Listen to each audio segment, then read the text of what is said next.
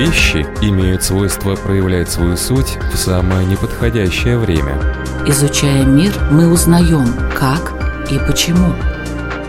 Природа вещей. От маленьких до самых больших. От известных до самых загадочных. От простых до самых сложных. В подкасте и на Латвийском радио 4.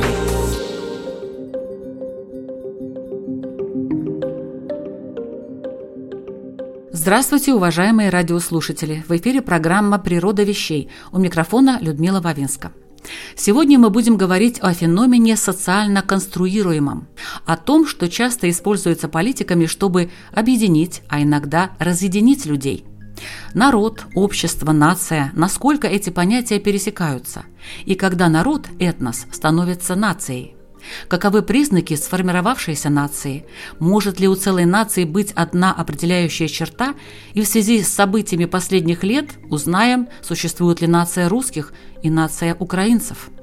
Сергей Медведев, известный российский историк, политолог и оппозиционер, работающий в настоящее время на радио «Свобода», в гостях у Латвийского радио 4. Приветствую вас, уважаемый Сергей Александрович. Добрый день, здрасте. Ну, я сразу хотел уточнить, что я не оппозиционер, я никогда не занимался политической деятельностью, а я просто, так скажем, свободно мыслящий человек, критически мыслящий, чему в свое время я учил студентов.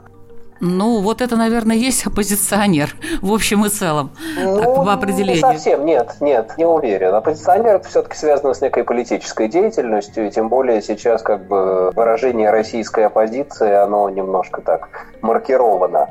Я себя к российской оппозиции не причисляю. Я критически смотрю, на, естественно, на путинский режим, на все происходящее в России. Очень жестко ко всему этому отношусь. Но я именно себя назвал бы критическим мыслителем. Скажем, Мишеля Фуко бы мне назвали оппозиционером а, или каких-то французских философов. Вот я пытаюсь занимать такую позицию. Хорошо. Значит, с критических позиций обсудим феномен нации.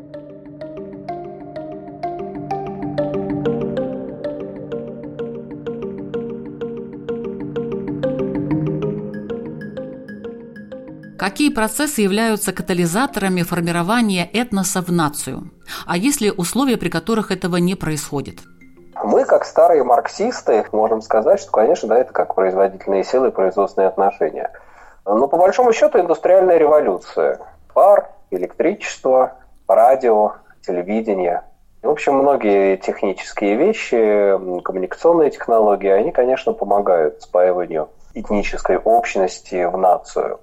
Ну и вообще э, с нацией государства появляются в определенный период времени. Они далеко не всегда существовали в истории. Они появились сравнительно поздно по меркам исторического времени ну, уже в такой зрелый период нового времени, 19 век, 20 век. И не факт, что они останутся с нами навсегда. Так что надо видеть, что это не какая-то такая вечная сущность нации, она такая достаточно, мне кажется, транзиторная.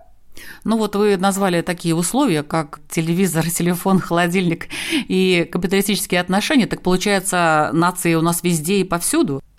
Нет, но должны совпасть некоторые вещи. Должно быть, во-первых, обладание территорией. Этническая группа должна оформить свой суверенитет и получить права на эту территорию. Но должна быть какая-то идеология, элита, должна быть образованный класс, который сможет произвести более-менее связанное представление которая сможет это все транслировать.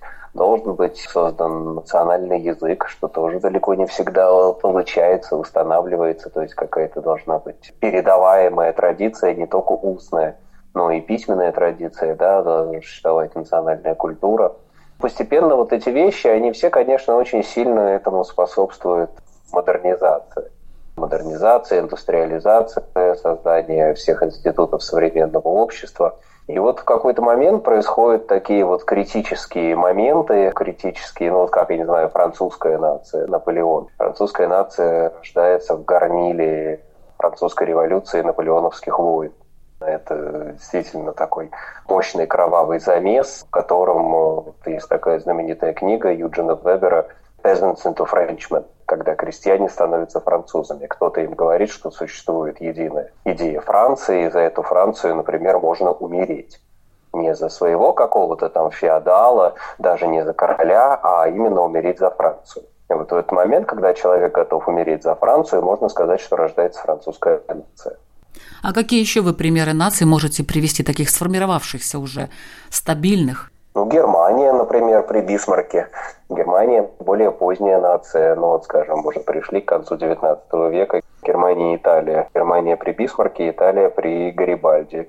Это такие раздробленные достаточно государства, которые, тем не менее, уже несколько десятилетий э, воспламенены идеей общего наследия, общей культуры, общего языка. Ведь романтизм здесь играет очень большую роль.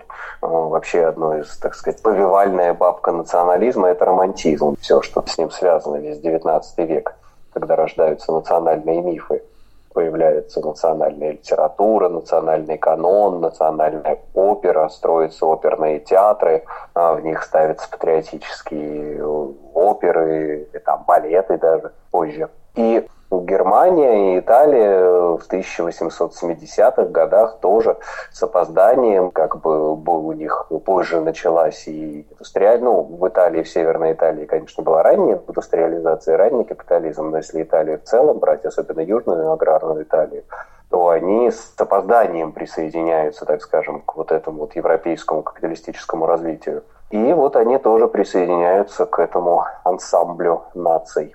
Американская нация, она, в общем-то, в несколько этапов рождается, начиная с войны за независимость, американской революции, и затем уже окончательное рождение ее в нацию, оно происходит э, в ходе гражданской войны и после гражданской войны. И замечательный знаменитый фильм 1915 года Дэвида Гриффина под названием «The Birth of a Nation» – «Рождение нации». И вот он как раз рассказывает, это еще не мое кино, легендарная в основе американского кинематографа лежит, которая вот показывает трагедию побежденного, расколотого юга, и как из этой трагедии рождается единая американская нация.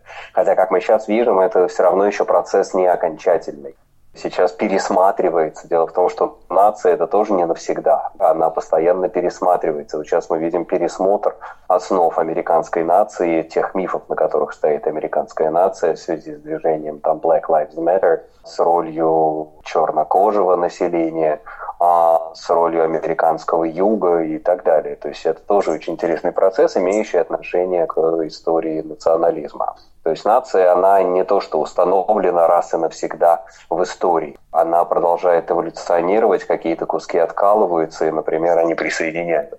Там вот, к примеру, немецкая нация. Тоже очень интересный пример. Раскол Германии, восточная и западная. А сформировалась ли какая-то особая восточно-германская нация, или это был какой-то особый извод немецкой нации. Тоже интересный вопрос, и вот сейчас вот эта обратная реинтеграция Германии действительно уже прошло сколько десятилетий, больше 30 лет, а как бы полной реинтеграции так до сих пор не произошло.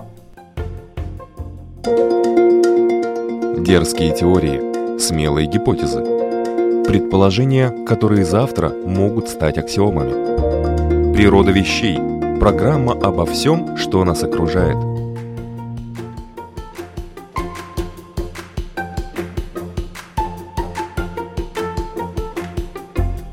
Ну вот вы назвали такие государства, скажем, ну Германия еще как бы для всех нас понятно, вроде бы одна национальность, а вот США, там много национальностей, нация и национальность, есть ли какая-то связь? Есть, но не всегда. Есть, условно говоря, две больших парадигмы, в которых формируется нация. Есть этническая нация, есть гражданская нация. И США это характерный пример гражданской нации, гражданского национализма, патриотизма. И если, скажем, немецкий национализм – это классический такой, стоящий, опять-таки, на романтическом мифе о крови и наследии, кровь и почва, вот это und Erbe немецкие, а такой достаточно инклюзивный этнический национализм, то в США изначально заклад, как нация иммигрантов закладывается гражданский национализм, и в США совершенно людям все равно какой то расы, религии, происхождения, национальности. Ты американец, если ты притягаешь э, американскому флагу, американской конституции, декларации независимости. То есть государство формирует достаточно сильную политическую традицию, и люди чувствуют себя принадлежность к политическому сообществу на основе гражданских, а, а не этнических э, своих э, идентификаций. Но, может быть, это потому, что США – это страна мигрантов, так же, как Канада, например? Да, и США, и Канада, у нас много стран мигрантов. Ну, весь новый свет страны мигрантов, и Австралия, и Бразилия, и Аргентина. А, Европа в данном случае скорее исключение, старый свет. Там свои э, модели формирования национализма, но мир-то больше гораздо этого. Так что вот есть такие разные, достаточно противоположные сценарии – формирования нации. И время ну, как бы показывает история, что и те, и другие достаточно устойчивые. А, ну, скажем, есть такой совершенно удивительный пример, как Израиль, который сейчас тоже вот, когда он подвергся небывалому своей истории нападению Хамас, сейчас такой происходит, израильское 11 сентября, израильский Перл-Харбор. Это тоже удивительный совершенно пример, когда длительное время формировалась, ну, как бы протонация без территории евреи были в рассеянии, евреи были в диаспоре. И существовала идея сионизма, возвращения Сиона еще за пределами территории. Это удивительно, когда происходит, и потом происходит вот эта территориализация национального мифа. И, конечно, вот это вот очень сильно еврейский национализм и израильское государство, они инвестированы в эту территорию. Ну вот вы сказали слово национализм, но, правда, неоднократно упоминали. Я хотела бы уточнить, национализм – это опасные перегибы, вот сам по себе национализм, или это естественное стремление народов к самоопределению? Это проблема русского языка. В русском языке слово «национализм» обрело такую совершенно непонятную, нежелательную коннотацию. Я думаю, что это советский язык испортил. В английском языке это совершенно нету nationalism, это нормальный совершенно так сказать, атрибут э, любой нации, народа, государства. Мы говорим о национальном возрождении, о национальной гордости, чего плохого в национализме. Но в советском дискурсе, который он э, строился на идее интернационализма, вот это все виделось как некие такие пережитки прошлого, Хотя, по сути, советский национализм тоже, если вот академически, понимаете, можно публицистически говорить, тогда да, ах, национализм – это ужасно. Академически говорить ничего такого ужасного в национализме нету. И сейчас мы видим прекрасные проявления и украинского национализма, и израильского национализма, когда идея нации воспламеняет сердца и заставляет людей возвращаться домой из рассеяния для того, чтобы там записываться резервистами, идти защищать свою территорию. Так что а в Советском Союзе, да, это стало такое немножко ругательное слово, но это отнесем на издержки советской идеологии. А русский национализм, как вы оцениваете? Это тоже стремление к свободе, к защите своего отечества? Знаете, у русских э, нет отечества. С русским национализмом большая проблема в том, что, в общем-то, в России нет нации. Россия не выделилась до сих пор из империи. Русский национализм остается достаточно маргинальным течением. Это страшилка такая, там все эти попы с крестами, казаки с попахами, нагайки, водка, вот это все. Но на деле Достоевский, религиозные философы, да, Россия очень долго шла к своему национализму, к своему национальному мифу, весь XIX век, и все славянофильские искания, и политика там, Александра Третьего, возможно, это такая одна из высших точек русского национализма, ну, отчасти и Николай II тоже. Но проблема в том, что Россия не состоялась как нация нету русской нации. Об этом пишет замечательный э, российский историк Сергей Сергеев. У него есть целая серия книг по этому поводу. И, понимаете, Россия – это империя. В России государство и империя подавили нацию. Более того, в России государство боится нации. Смотрите на Путина, на нынешний режим. Русский национализм был задавлен еще раньше либерал. Их разгромили перед либералами, потом уже еще до Болотной после Болотной уже взялись на либералов и на городской класс. В путинской России они используют, конечно, используются вот эти вот национальные такие фетиши и мифологемы.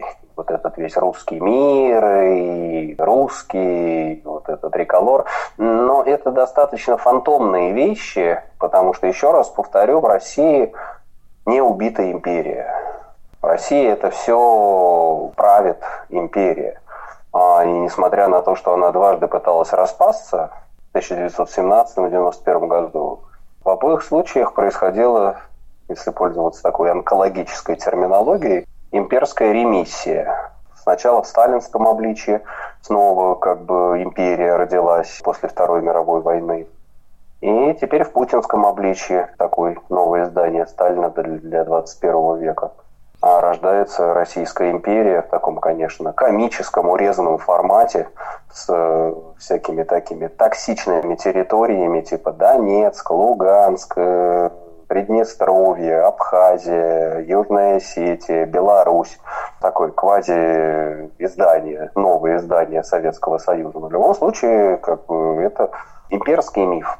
И а, те, кто сейчас едет воевать, убивать и умирать в Украину, они, в общем-то, я считаю, не едут не за русскую нацию, они едут умирать за империю, за Советскую империю, за Российскую империю. Ваши, у вас в Латвии тоже, мне кажется, большая часть русскоязычного населения, они тоже, они не прорусское, они просоветское. Они принадлежат не русской нации, они принадлежат э, уже умершей советской нации. Они в себе держат и пестуют эту советскость. Так что это вот не про национализм. Русский национализм весь э, забит, э, спутник и погром был закрыт еще раньше.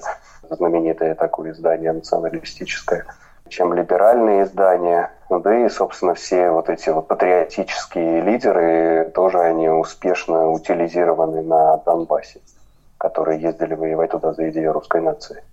Насчет Латвии я могу сказать, что все-таки, наверное, далеко не все русские здесь проимперские и прокремлевские, далеко не все, может быть, старшее да, поколение нет, там какое-то. Да, я к тому, что в той степени, в которой существует эта вот такая иридента русская, она, по моему наблюдению, не русская, не этнически русская, она не связана с этническим компонентом, она связана именно с советской ностальгией.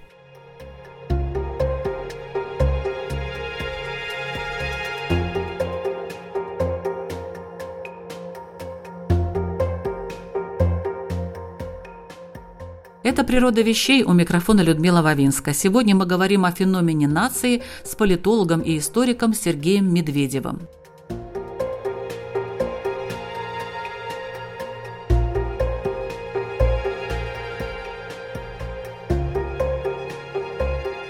Нация и свойственные ей, если такое есть, отношение к другим, к чужим, и к своим. Естественно, национальные мифы, как правило, строятся на вот этой вот оппозиции, внутренний, внешний, свой-чужой. Это вообще суть э, политического, как учил еще политический философ Карл Шмидт, которого так любят цитировать в России так называемый придворный э, юрист Третьего Рейха. Вообще суть политики, она в оппозиции свой-чужой. И, конечно, любое политическое рассуждение и формирование нации, она делается на любое даже формирование идентичности, внутренней групповой идентичности, оно построено на отстраивании от образа другого. Например, для европейских наций таким другим часто была вот как раз Россия или Турция, которая постоянно угрожала Европе нашествиями.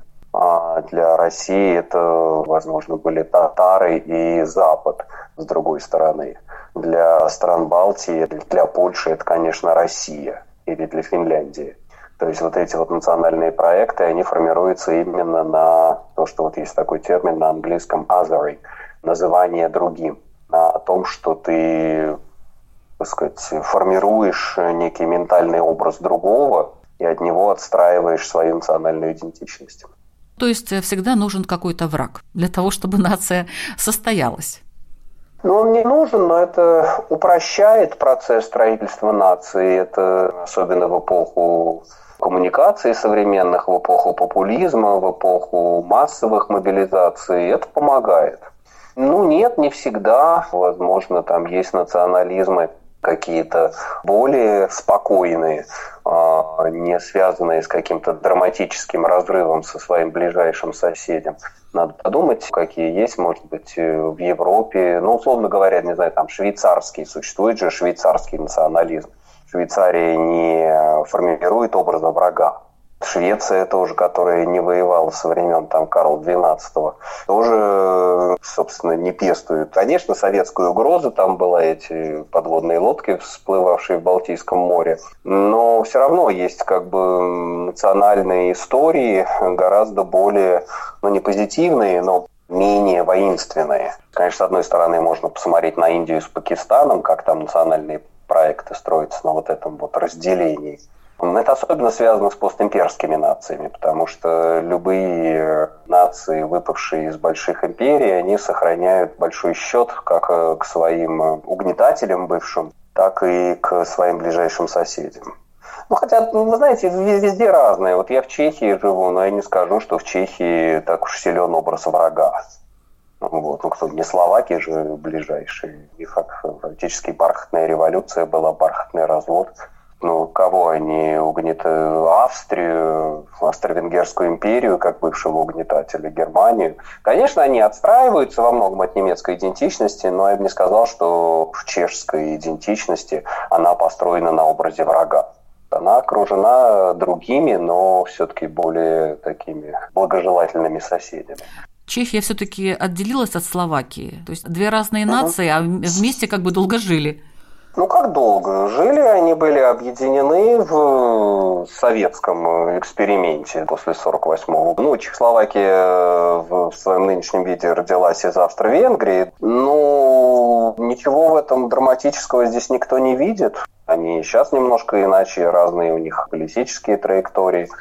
В Словакии свои последние выборы прошли достаточно непростые силы победили. Ну, тут в любом случае говорить о каком-то противоречии Чехии и Словакии совершенно не приходится. Просто люди захотели строить свою... Немножко различается язык, а религия, в принципе, одна и та же, они прекрасно друг друга понимают, границы никакой нет. Я вот буквально прошлые выходные был на велогонке, которая проходит там из Чехии в Словакию, переезжаешь постоянно на велосипеде. Дерзкие теории – смелые гипотезы. Предположения, которые завтра могут стать аксиомами. Природа вещей. Программа обо всем, что нас окружает.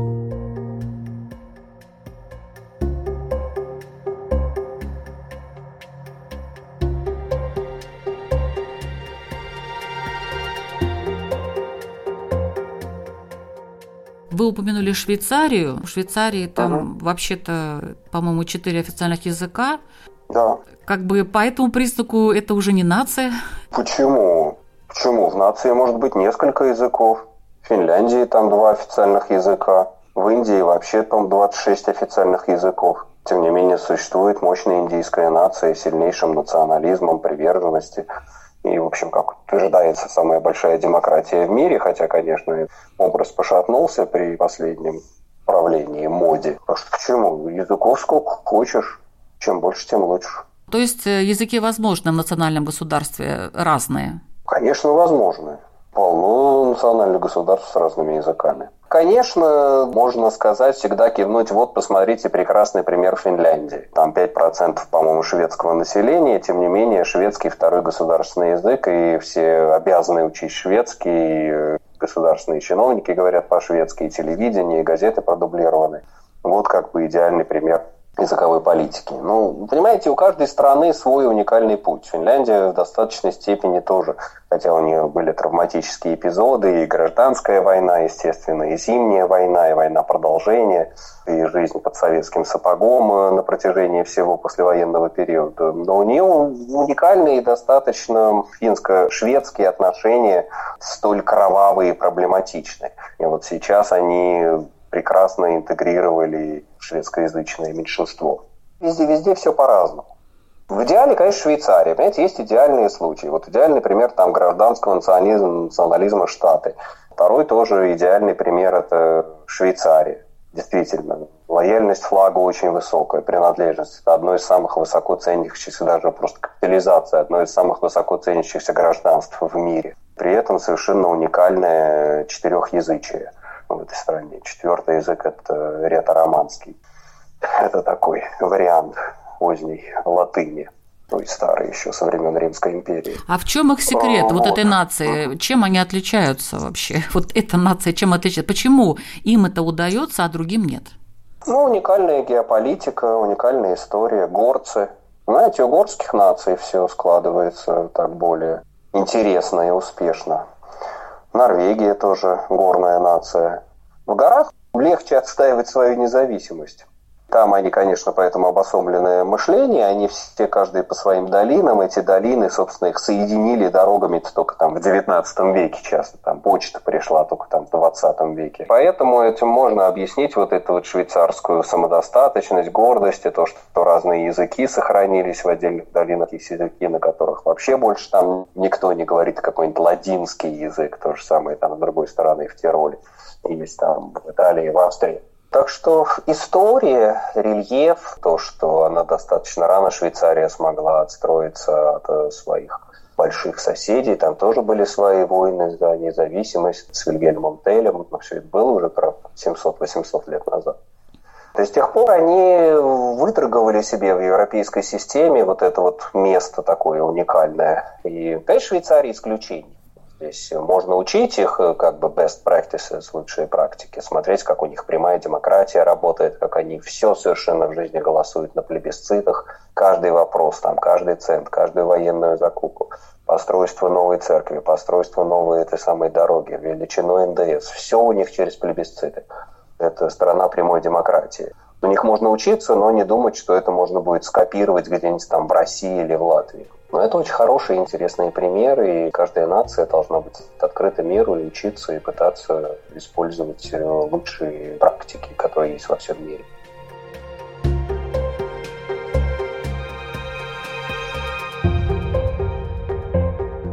Недавно один украинский культуролог Дарья Зиборова сказала, что именно война стала катализатором для создания, для укрепления нации украинцев. Да, она права. Да, да. Вообще, так, ну, я, конечно, то, что я сейчас скажу, это в больших кавычках, это черный юмор. Но когда-нибудь Украина должна поставить памятник Путину наряду с Бандерой как настоящему создателю украинской нации. Путин создал современную украинскую нацию. Своей ненавистью звериной к Украине, которая сопоставима только с ненавистью Гитлера к евреям, а своим желанием ее уничтожить, унизить, он э, фактически объединил эту, в общем, действительно очень разную страну. Потому что Украина действительно была очень после независимости, вот это 30-летие после независимости, ну не все 30 лет, но, по крайней мере, первое десятилетие, 15 лет, она была в очень сыром состоянии. Она и сейчас по-прежнему в таком достаточно сыром состоянии, как нация, с очень разными ориентациями. Мы не будем, конечно, забывать, что есть люди Восточной Украины, Слободской Украины, а с их ориентированностью на Россию, невзирая на то, что на ту войну, которая сейчас происходит. Но вот это вот горнило войны фактически оно спаивает Украину в единую нацию, и людей из Донецка, и людей из Ужгорода, из Львова, вот это вот э, зрелище совершенно беспримерного насилия со стороны России, оно фактически создает новый миф, э, новых героев, новую рамку политического сообщества украинского. И что при президенте Зеленском Украина действительно становится единой нацией. Опять-таки, это был такой длинный путь, потребовалось, по-моему, лет 15, кажется, 2006 года. Вот это была книжка, такая поворотная кучма под названием «Украина не Россия». И чтобы это сказать, потребовалось потребовалось Украине лет 15, чтобы осознать. А в России этого не осознали до сих пор что Украина не Россия. Принципиально иная нация. Вроде люди такие же, говорят вообще там половина на русском языке, вроде как вместе в одном государстве жили в Советском Союзе, но они совсем другие. Они и раньше были другие. И это сейчас э, наконец-то получило политическую рамку, оформление, и сейчас можно сказать, что по итогам этой войны в ее горниле рождается независимая европейская украинская нация. Чтобы умерла Российская империя, она должна окончательно потерять Украину и смириться с потерей Украины. Об этом говорил еще Бжезинский. Украина – это краеугольный камень, а с другой стороны, это гвоздь в гроб Российской империи. Поэтому так Россия истерично и держится за Украину, потому что потеря Украины закончит окончательно, похоронит Российскую империю.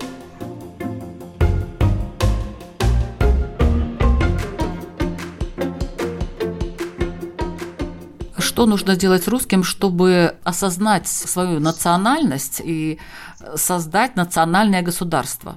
Знаете, сложный вопрос. Я сейчас не знаю. Еще год назад я, может быть, пофантазировал на эту тему, а сейчас мне как-то все сложнее и сложнее думать на поводу, на тему будущего России. Я даже не уверен, что должна ли в будущем существовать Россия. Может быть, у этого территориального образования был свой срок годности, и он кончился, и мы сейчас имеем дело с неким протухшим продуктом который своими токсинами отравляет весь холодильник. Сложно сказать. Я больше заинтересован в судьбах отдельных частей России. Мне, например, любопытно было бы заглянуть в будущее лет через 50, посмотреть, что будет с Москвой, городом моего происхождения. Мне интересно посмотреть, что будет там с Карелией. Мне интересно посмотреть, что будет с Дальним Востоком, с Сибирью.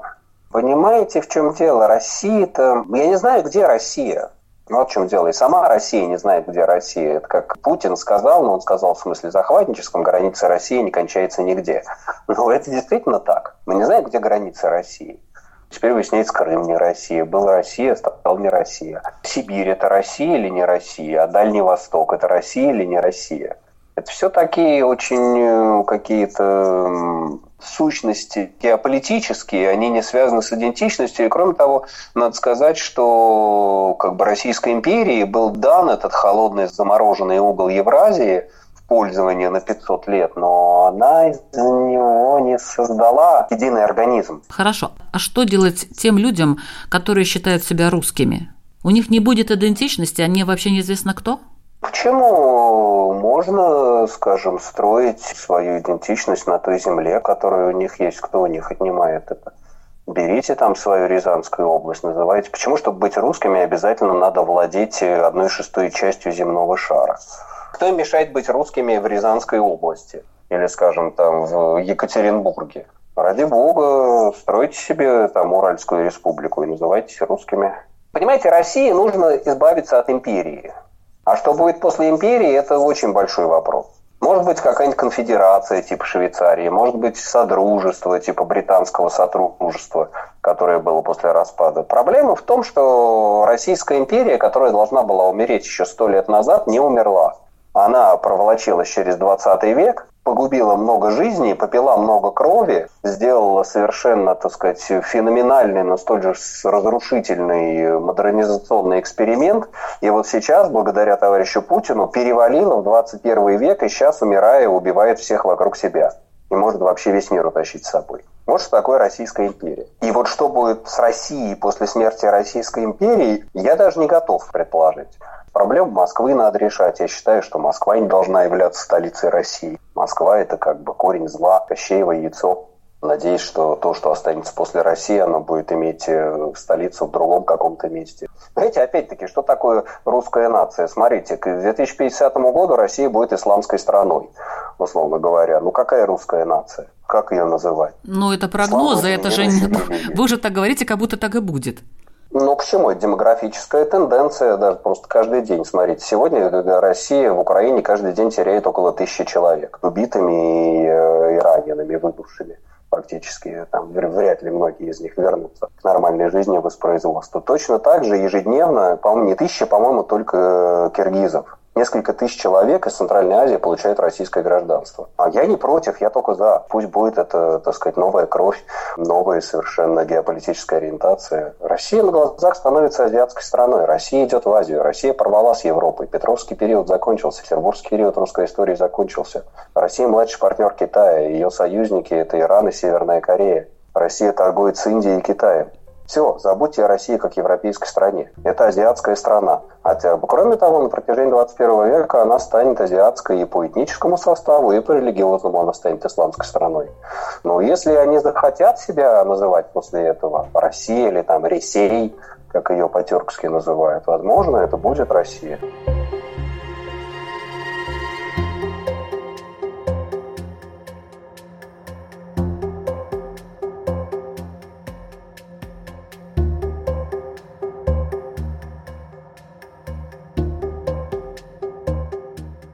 Вы слушали программу «Природа вещей» на Латвийском радио 4 или в подкасте. Над ней работали Людмила Вавинская, Ингрида Бедела и Кристина Золотаренко.